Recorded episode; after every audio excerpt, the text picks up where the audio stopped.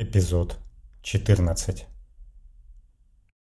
Пол выключает аварийный канал и прерывает передачу.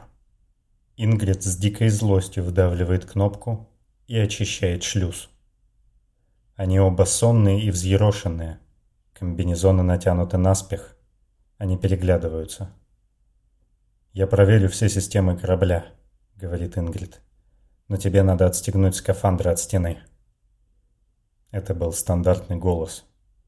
Если там просто текст, я его скопирую. Он мне нужен. При условии, что ты выкинешь все оборудование и проверишь свой текстовый файл вплоть до битов, я не возражаю. Фиксеры берутся за работу. Море в голове Пола Райнера закручивается штормовым водоворотом волн с острыми хребтами, пока он вытаскивает из оперативной памяти коммуникатора текстовое послание сигнала или точнее, его историю. Ты король. Она хочет ходить. Свой скафандр он тоже оставляет в шлюзе, чтобы устранить любые риски. И возвращается на мостик. Ингрид к этому моменту заканчивает проверку корабля. Я не могу найти никаких отклонений от нормы. Передача прошла по стандартному аварийному каналу. Он явно перепрошил коммуникатор, но больше никуда не мог добраться. «Хорошо», — кивает Пол. «Я загрузил запись в текстовом виде». «Ты что-то увидел?» — спрашивает Ингрид. «Я не знаю. Он использовал фрагменты моих историй, но я не понимаю, по какому принципу искажал их и дополнял.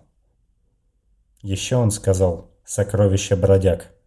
Видимо, нашел мою программу в памяти корабля. Но зачем все это? Райнер закрывает глаза и произносит. Затем, что я ошибся. Он поднимает взгляд. Он не пытается нас понять. Он хочет, чтобы мы поняли его. Все, что он делал, не безумие и не любопытство. Это одиночество, догадывается Ингрид. Пол молча встает с места и пристально смотрит на голограмму Анимуса. Мне надо подумать. Он уходит, не сказав больше ни слова. И девушка не хочет его останавливать. Ингрид несколько раз перечитывает историю сигнала. Без всяких программ пробует реконструировать ее на сцене собственной черепной коробки. Но будто не замечает очевидного. Он не пытается нас понять. Он хочет, чтобы мы поняли его. Что будет дальше? Какого именно понимания ждет сигнал? Даст ли он им уйти, если они дадут ему это? Ни один из этих вопросов не имел значения, пока не появится ответ на главный. Что означала история сигнала? Итак, он поменял глаголы и перемешал фрагменты истории без явной логики. А когда ты поймешь, что больше ничего не можешь считать, это будет означать, что ты исчез окончательно и бесповоротно. И твои враги, и друзья. Он будто ссылается на ее собственную историю. На рассуждение о времени, которое убивает луч любого фиксера. Я пока не знаю, как ты здесь оказался, но уже понятно, что у тебя нет никаких шансов. Спастись тебе отсюда не удастся. Вспомни, кто ты есть на самом деле, и не греши против истины. Некоторые фрагменты кажутся совершенно бессвязным бредом. Они будто вырваны из ниоткуда. И Ингрид не понимает, считать эти слова угрозой или манифестацией безумия анимуса. Пробуждение родителя само по себе и есть продолжение сна. А когда взрослые родители пробуждаются друг для друга, рождается новое человечество. А это что? Заигрывание? Предложение сотрудничества? Быть может, мы последние из немых отверженных. Иногда мне кажется, что этим немым предназначено помочь человечеству начать все заново. Это как понимать? Это помощь или разрушительное стремление возрождать что-то, превратив это в руины? Мы – спящая цивилизация. Я – я и десятки других. Ты – это я, а я – это ты. Ты такой же, как мы, здесь, в сокровищах бродяг. Одно ясно. Сигнал по какой-то причине сравнивает себя с фиксерами, со спящей цивилизацией. Или превозносит себя над человечеством. Ты король. Она хочет ходить. Стоп. Ингрид вчитывается еще раз в строчки истории, и в ее голове зарождается догадка. Она открывает историю шахматных партий сигнала. Ты король. В истории он обращается к полу, сравнивает фиксера с королем. Значит, речь идет о спящем короле и о шахматах. Она хочет ходить. Эта фраза тоже должна относиться к шахматам, но Ингрид не понимает, как именно. По словам Пола, сигнал просто переставал делать ходы. Девушка хмурится и открывает детализацию одной из игр. Затем другой. Она просматривает с дюжину партий и почти в каждой видит одну концовку. Сигнал не прекращал посылать команды. Просто его ходы были некорректны с точки зрения бота. Он пытался ходить фигурами не из тех позиций на доске, где они стояли. Но зачем? Что он пытался этим сказать? Чего не может разглядеть в партиях сигнала Райнер? Ингрид возвращается к истории и чувствует, как пластинки домино в ее голове начинают падать. Все складывается в единую четкую последовательность. Дочь Пола. Она хочет игрушечный пистолет и грушевую шарлотку. Она хочет игрушечный пистолет и луковую шарлотку. Она хочет игрушечный пистолет и персиковую шарлотку. Ты король. Она хочет ходить. Концепция сна и пробуждения, меняющих Вселенную. А когда взрослые родители пробуждаются друг для друга, рождается новое человечество. Поэтому любой объект или явление, что ты видишь и слышишь, вдыхаешь или касаешься, на самом деле не меняется, но меняется тот, кто эти изменения производит. Твое восприятие Вселенной. И сама жизнь фиксеров в том виде, в котором она есть. Где эта грань, которая отделила тебя настоящего от тебя вероятного?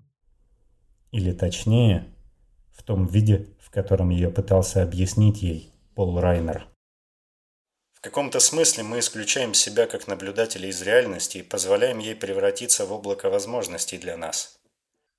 А когда просыпаемся, это облако сжимается до тоненькой каузальной ниточки того, что на самом деле случилось.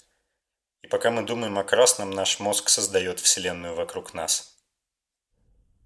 Ингрид раскрывает пошаговую визуализацию партии и сверяет ее с командами сигнала. Она просматривает еще одну игру и еще одну. Домино в ее голове продолжают падать, приближая ее к неизбежным откровениям – который она предпочла бы никогда не замечать. Сигнал не делал ошибочных ходов. Его игра рассказывала ту же самую историю на языке шахмат. Его невозможные команды относились к позициям, в которых фигуры могли бы стоять, если бы до этого он походил иначе. Он играл на языке альтернативных вселенных. Ингрид открывает последнюю игру, на которой Пол остановил бота, и передвигает коня на ту позицию, из которой хотел походить сигнал. Программа принимает коррекцию и выполняет записанную команду. Бот ходит в ответ. И через 5 секунд сигнал заканчивает свою историю. Король ходит. Король больше не спит. «Я надеялся, что у тебя уйдет больше времени, чтобы понять», — говорит Райнер. Ингрид не заметила, как он вернулся на мостик. И она боится обернуться. Боится узнать, что она почувствует, увидев его лицо снова. «Ты еще вчера понял, да?» «Я понял раньше. Но до конца сложил все кусочки вчера, да. И врал мне все это время». Она оборачивается, и видит непроницаемый взгляд фиксера у дверей мостика. Но уже не чувствует ничего под слоем своей злости. Вываливал на меня свои философствования про антропный принцип. Поверить не могу. Я идиотка. Я просто хотел, чтобы ты потом догадалась. Ты бы все поняла. Что такое сигнал? Ты знаешь что. Крик одиночества. Но тот, кто его отправил, по всей видимости, умеет нарушать привычные нам законы квантовой механики. Может существовать в нашей реальности и в облаке распределения вероятностей. Последняя пластинка домино падает в голове Ингрид Амата. «Он думает, что мы такие же, как он», — шепчет она. А когда взрослые родители пробуждаются друг для друга, рождается новое человечество. Теперь представь себе, как такое существо могло бы воспринимать человека. Организм, который всегда наблюдает, всегда не сводит Вселенную до одной единственной реальности. Мы для него болезнь, Пол качает головой. Не мы конкретно. Но все остальное человечество он должен воспринимать примерно так, да. И ты с ним солидарен. Райнер усмехается и хмурит брови. Его спокойствие только сильнее выводит Ингрид из себя. Нет. Зачем врал тогда? Если ты не намерен его спасать, ничего не поменялось. Почему нельзя было рассказать сразу? Чего ты ждал?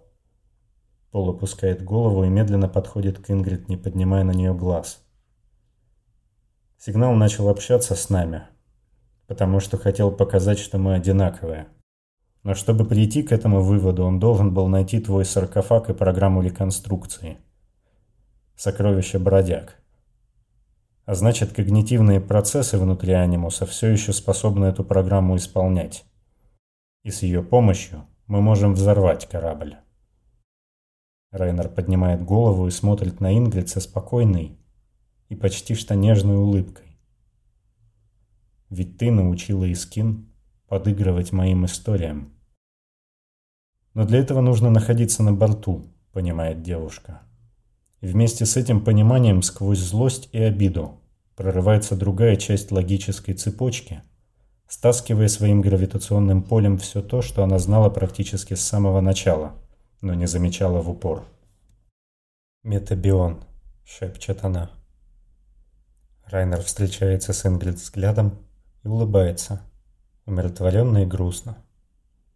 Она чувствует аккуратное прикосновение пистолета к своему животу, и Пол нажимает на спусковой крючок.